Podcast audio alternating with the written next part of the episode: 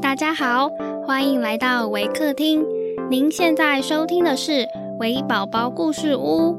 本节目为台湾维客公益行动协会远距陪伴服务项目，透过讲故事的方式，陪伴我们在全球十一个国家、四十八个服务据点的孩子，让疫情所带来的距离不再是距离。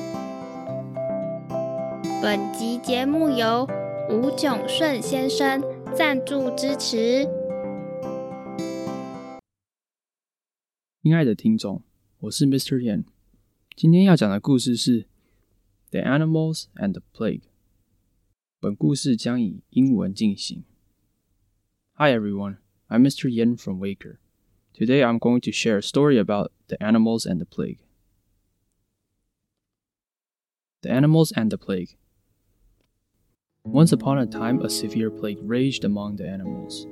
Many died, and those who lived were so ill that they cared for neither food nor drink, and dragged themselves about listlessly. No longer could a fat young hen tempt Master Fox to dinner, nor a tender lamb rouse greedy Sir Wolf's appetite. At last, the lion decided to call a council. When all the animals were gathered together, he arose and said, Dear friends, I believe the gods have sent this plague upon us as a punishment for our sins. Therefore, the most guilty one of us must be offered in sacrifice. Perhaps we may thus obtain forgiveness and cure for all. I'll confess all my sins first. I admit that I have been very greedy and have devoured many sheep. They had done me no harm.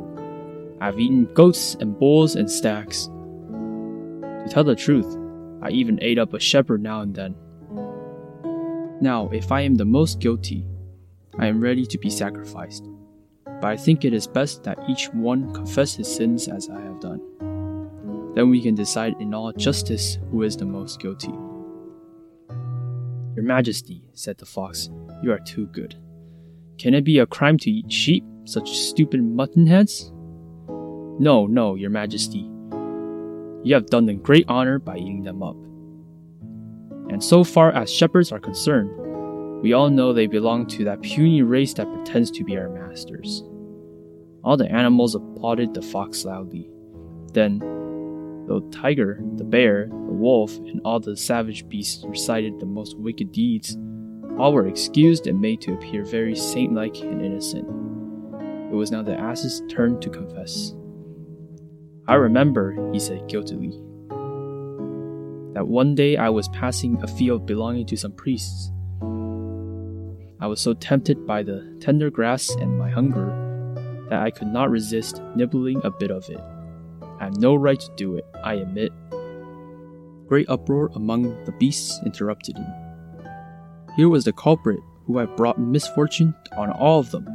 What a horrible crime it was to eat grass that belonged to someone else. Was enough to hang anyone for, much more an ass.